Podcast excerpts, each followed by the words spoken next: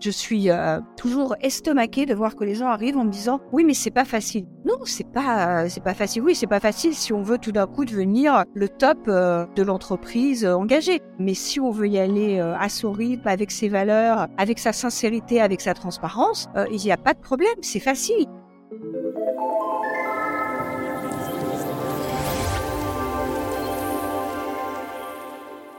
Bonjour à toutes et à tous, Jeune Pousse, le podcast Futura dédié aux initiatives positives et à impact, vous accueille aujourd'hui pour parler RSE ou responsabilité sociétale des entreprises. D'ailleurs, selon le baromètre RSE 2022 mené par Vendredi, les enjeux du développement durable sont importants ou très importants pour 86% des entreprises interrogées. Pour autant, 82% d'entre elles identifient le manque de temps comme un frein important ou très important et 65% souffrent d'un manque d'équipe pour mener à bien ces projets liés à la RSE. Et parfois, ça mène à du greenwashing. Heureusement, certains acteurs essaient de rendre ces projets désirables, comme le dit celle que j'accueille aujourd'hui, Dominique Royer de l'agence ISOP.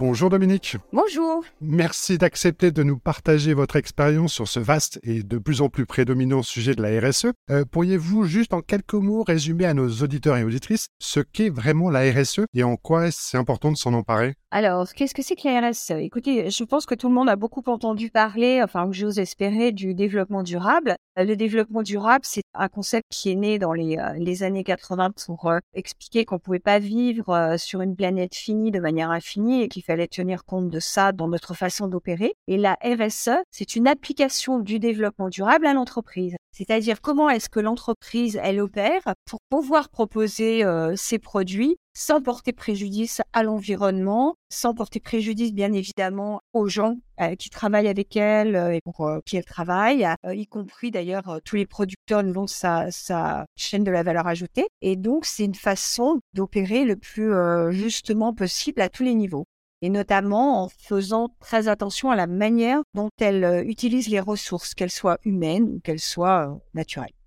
Depuis la loi Pacte, chaque entreprise doit prendre en considération des enjeux sociétaux et environnementaux de son activité. Mais comment ça se traduit et surtout entre des grandes entreprises qui ont les moyens mais pas forcément l'agilité et des PME avec des problématiques inverses? Comment on fait? C'est une vaste question, hein, comment on fait? Euh, Pourquoi La réponse est assez simple. On commence par voir où sont ces enjeux principaux où est-ce qu'est son impact principal et on va agir sur son impact principal au départ. C'est vrai que les grandes entreprises, elles en sont, on paraît beaucoup plus tôt, puisqu'en 82, euh, elles ont été obligées de rendre un rapport développement durable qu'on appelait à l'époque, et de fait, en remplissant ce rapport développement durable, au début, elles ont mis euh, ce qu'elles pouvaient y mettre, et petit à petit, se sont rendues compte qu'en faisant euh, des choses qu'on considérait de l'ordre de la RSA, on avait une, une grosse valeur ajoutée dans l'entreprise. Ça avait plein de vertus qu'on n'avait pas forcément imaginées au départ, parce qu'on le voyait comme une contrainte.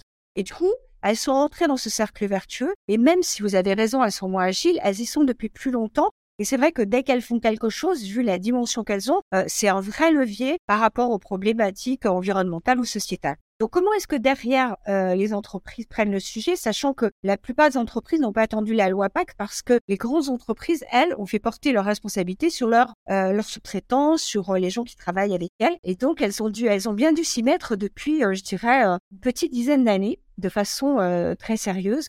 donc comment est-ce qu'on fait? Eh ben c'est un peu ce que je vous disais. On se dit moi, je suis, euh, je cite un exemple, je suis une entreprise euh, de taille moyenne, je fais du service à la personne. C'est quoi mon enjeu principal? Bah, Ça va être la façon dont je vais traiter mes salariés pour que eux-mêmes traitent bien euh, les gens dont ils s'occupent, pour que je puisse les fidéliser, pour que j'ai pas trop de mal à recruter. Donc, je vais m'attaquer d'abord à ce volet social. Euh, je suis une entreprise de l'agroalimentaire, euh, je fournis, euh, je sais rien, des œufs. Bah moi, je sais que mon impact, il va être dans la façon dont j'élève les poules, dans la façon à la fois en termes de bien-être animal, mais aussi la façon dont je les nourris, avec quoi je les nourris, quel impact ça a sur le produit que je donne aux consommateurs. L'assurance, je peux donner aux consommateurs que mes poules sont bien nourries et puis que elles sont bien traitées, etc. Donc je vais attaquer le sujet d'un autre point de vue.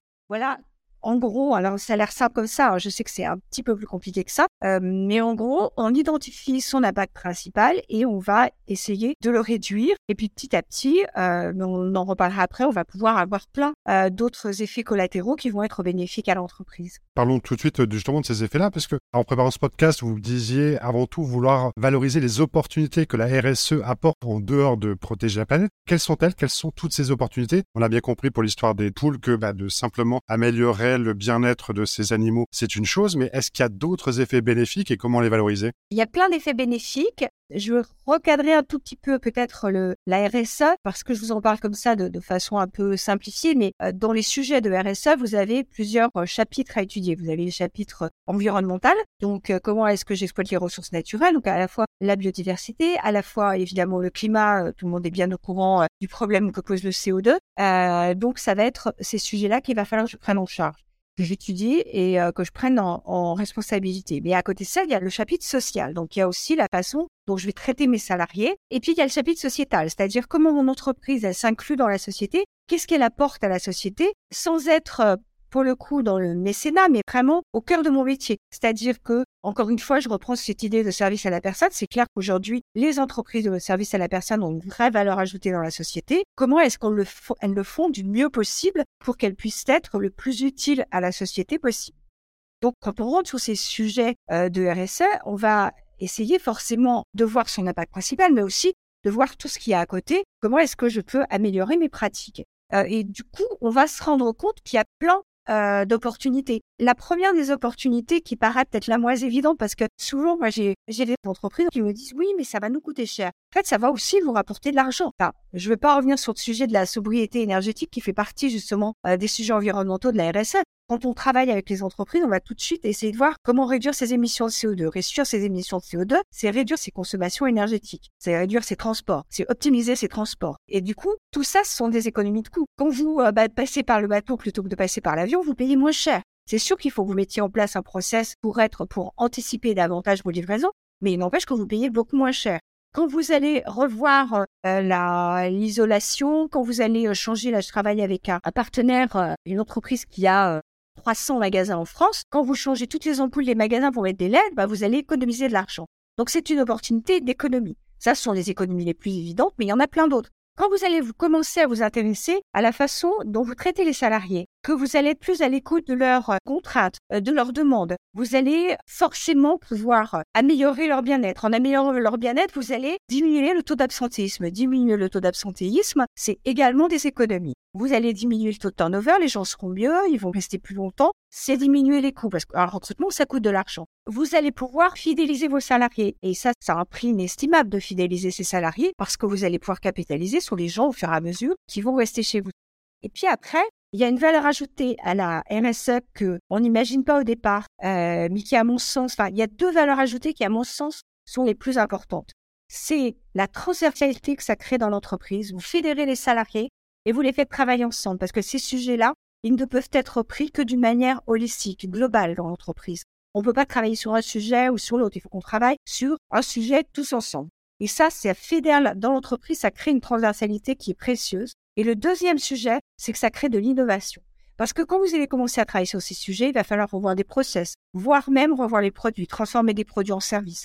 Et tout ça, c'est de l'innovation. Et toute cette innovation, bah forcément, elle va être vertueuse sur votre marché et vertueuse pour votre entreprise. On a bien compris un petit peu les opportunités que ça pouvait créer au niveau des entreprises. Maintenant, comment ça peut se mettre en place au niveau de la gouvernance? Est-ce qu'il faut une personne dédiée RSE, comme c'était souvent le cas, même s'il n'y avait pas forcément des attributions? Est-ce qu'il doit être relié au COMEX? Comment on organise cette gouvernance de la RSE depuis 82, quand il y a eu la loi sur les rapports de développement durable, on a créé des postes de euh, directeur développement durable qui avaient pour mission à la fois une mission technique, à la fois une mission euh, de communication interne. Aujourd'hui, ce qui se passe, c'est qu'on a plutôt des gens qui, si l'entreprise a les moyens, c'est bien d'avoir une personne qui va coordonner le projet en interne, euh, mais la gouvernance, elle doit être collective. Donc la gouvernance, elle doit être au sein d'un ce que nous on appelle un comité de pilotage qui va réunir en son sein les différentes fonctions de l'entreprise.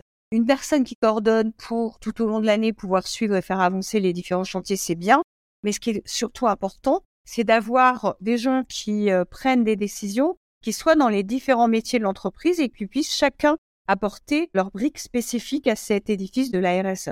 Donc ça, c'est important, sachant qu'après, en termes de gouvernance, il faut que ce soit collaboratif jusqu'au bout. C'est-à-dire que à la fois le comité de pilotage doit regrouper ces différentes fonctions dans l'entreprise, mais à la fois les différents projets doivent impliquer plusieurs personnes dans l'entreprise. Avec à chaque fois, évidemment, euh, on va faire un, groupe projet, euh, je sais pas, par exemple sur euh, le process d'accueil des nouveaux salariés. C'est un sujet qu'on a dans une entreprise en ce moment. Il va y avoir quelqu'un des RH, mais il va y avoir aussi quelqu'un de l'entreprise, d'autres personnes qui seront la plupart du temps d'ailleurs bénévoles, enfin volontaires, pas bénévoles puisqu'ils sont payés par l'entreprise, mais volontaires pour rejoindre le groupe et pour apporter leur vision de ce sujet et faire en sorte que ce soit décliné suivant les spécificités de l'entreprise, mais aussi des différentes fonctions, différents métiers. Voilà un peu comment on met en place cette gouvernance avec toujours, toujours, et ça c'est très important, un relais à la, au comité de direction, à la direction, c'est-à-dire dans le comité de direction, il faut qu'il y ait une personne qui soit en charge du sujet RSE, va pas en charge de coordonner ou de mettre en œuvre, hein, c'est pas un opérationnel, mais plutôt quelqu'un qui va être en charge de porter les sujets et de faire prendre les décisions au comité de direction. Et aussi un directeur général qui toujours doit répéter ces sujets-là et toujours le remettre à l'ordre du jour, au même titre que tous les autres sujets qui sont des sujets récurrents d'entreprise, les sujets marketing, les sujets financiers, etc.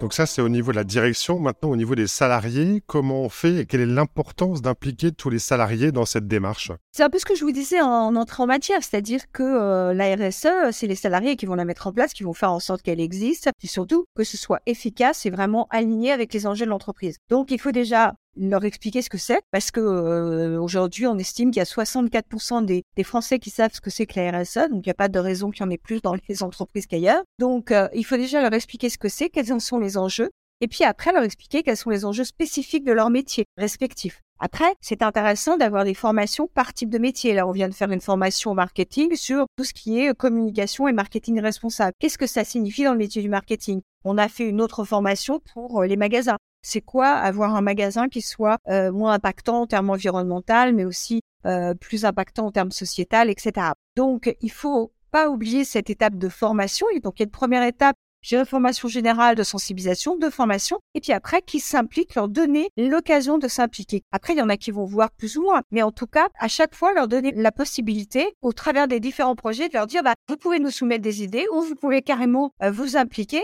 Et le top du top, c'est quand on a euh, dans les salariés un groupe plus opérationnel qui, lui, tous les mois, va animer une petite réunion. Les salariés parlent aux salariés, entre pairs, où ils vont se parler RSE et débattre de sujets spécifiques on fait par exemple dans une entreprise où euh, il y a différents sujets, là, ils sont en train de travailler sur les packaging.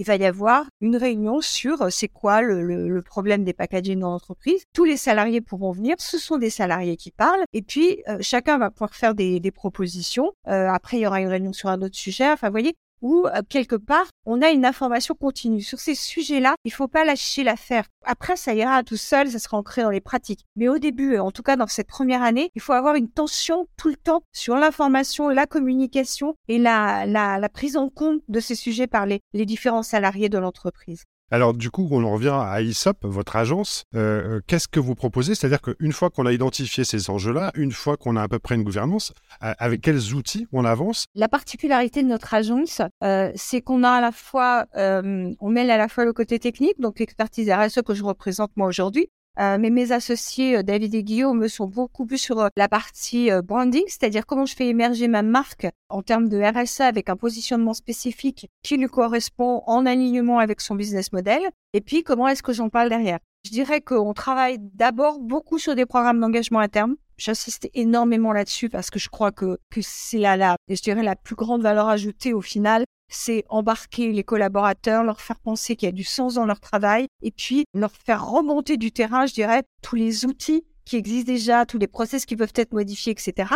Et puis ça peut aller plus loin, effectivement, c'est-à-dire une mise en réseau avec euh, des acteurs qui ont des façons différentes, qui vont aider l'entreprise à passer du produit au service, par exemple. On fait pas mal aussi de, on a une méthode un peu transformative, mais bon, euh, plein d'entreprises en ont. Hein, je veux pas, euh, elle est pas révolutionnaire, mais elle fonctionne bien c'est comment en mettant autour de la table des acteurs hétérogènes, ça peut être euh, un artiste, ça peut être euh, quelqu'un qui est sur le terrain, un agriculteur, ça peut être beaucoup de jeunes. Moi, je crois beaucoup, beaucoup à l'énergie et à la créativité des jeunes qui vont travailler avec une grosse boîte comme la SNCF pour imaginer des solutions différentes. Vous voyez On, croit beaucoup à ce, à ce gain de l'hétérogénéité. Donc, on accompagne les entreprises sur l'ensemble, hein, à la fois. Et puis, on fait, ce qui est important aussi, c'est que dans un premier temps, on va faire émerger ce qu'ils font déjà de bien. Parce que, en fait, il y a plein d'entreprises qui font de la RSE sans le savoir. Et donc, ça aussi, il faut le faire émerger pour donner envie et pour que les gens soient fiers de leur entreprise. Il y a aussi un élément intéressant chez ISOP, mais qui est en lien avec euh, la RSE, c'est cette mesure d'impact. Comment on mesure l'impact de ce qu'on a fait euh, Avec quels outils? Donc vous, vous avez un score RSE, je pense que vous avez créé. En termes de mesure d'impact, qu'est-ce que vous proposez et qu'est-ce que vous recommandez de faire? Vous avez raison, j'ai peut-être pas euh, beaucoup parlé du sujet de la mesure, qui n'est pas spécifique à nous. Hein, pour le coup, la mesure, je pense que tout le monde doit en passe par là. Euh, et de toute façon, on ne laissera jamais un plan d'action sans avoir un tableau d'indicateurs avec des objectifs et une mesure.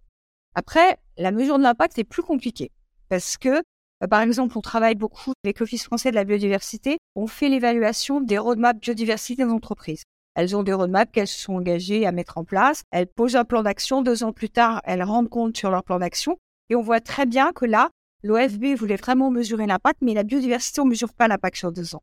Donc, à ce moment-là, on va mesurer l'impact de euh, l'action par rapport à, euh, je dirais, son, sa finalité.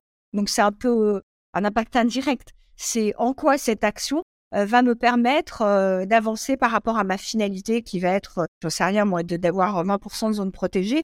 Mais les 20% de zones protégées, je ne pourrais pas les avoir avant 10 ans, 20 ans. Donc il y a des impacts qui sont très longs. Mais on essaye le maximum. Il y a un impact avec Scores, qui a un impact qu'on mesure assez facilement. C'est l'impact sur la sensibilisation et la montée en compétence des salariés. Parce qu'on fait un, on fait un Scores au début de notre, notre travail et puis après, on peut le faire un an après, deux ans après, six mois après. Et on peut analyser euh, par département dans l'entreprise comment les salariés se sont appropriés les sujets et à quel point ils sont montés en compétence, à quel point ils ont évolué sur ces sujets-là. Et puis, ils vont également juger leur entreprise, c'est-à-dire est-ce que euh, les sujets sur lesquels ils pensaient que leur entreprise n'avait pas très avancé étaient un peu en retard. Est-ce qu'un an après, ils voient les efforts que l'entreprise a fait, par exemple? Ça, c'est des impacts qu'on peut mesurer. Donc on est humble hein, sur l'impact. On sait que c'est très, c'est la partie la plus complexe, euh, mais on, ne lâche pas l'affaire. On essaie toujours de fixer des indicateurs, des objectifs, et toujours, toujours avec euh, ce critère euh, qu'on a appris dans toutes les bonnes écoles de commerce, le, le critère SMART, hein. faire en sorte de pouvoir le calculer, pouvoir en parler un an après, deux ans après, etc. Si on devait résumer en quelques mots, dire à ceux et celles qui nous écoutent en quoi c'est maintenant qu'il faut y aller, en quelques mots, comment on peut les inciter à s'adresser à des acteurs comme vous? Moi, je dirais que de toute façon, les entrepreneurs vont devoir y aller. La plupart d'entre eux se rendent bien compte que les ressources dont ils ont besoin pour opérer, bah, elles se raréfient. Euh, se rendent très bien compte que la ressource humaine dont ils ont besoin, bah, elle se raréfie aussi. Hein, c'est ce qu'on disait au début. Donc, je ne vais pas revenir sur toutes les opportunités, mais en tout cas, euh, un entrepreneur, je dirais aujourd'hui, si vous y allez pas aujourd'hui, c'est euh, bah, comme vous voulez, hein, il n'y a pas de problème, c'est vous qui décidez, c'est votre entreprise. Mais sachez que de toute façon, vous serez obligé d'y aller demain. Et plus tard vous irez, plus compliqué ce sera, et moins vous en aurez un avantage concurrentiel. Et surtout, surtout, euh, moi, je suis euh, toujours estomaquée de voir que les gens arrivent en me disant oui, mais c'est pas facile. Non, c'est pas euh, c'est pas facile. Oui, c'est pas facile si on veut tout d'un coup devenir le top de l'entreprise engagée.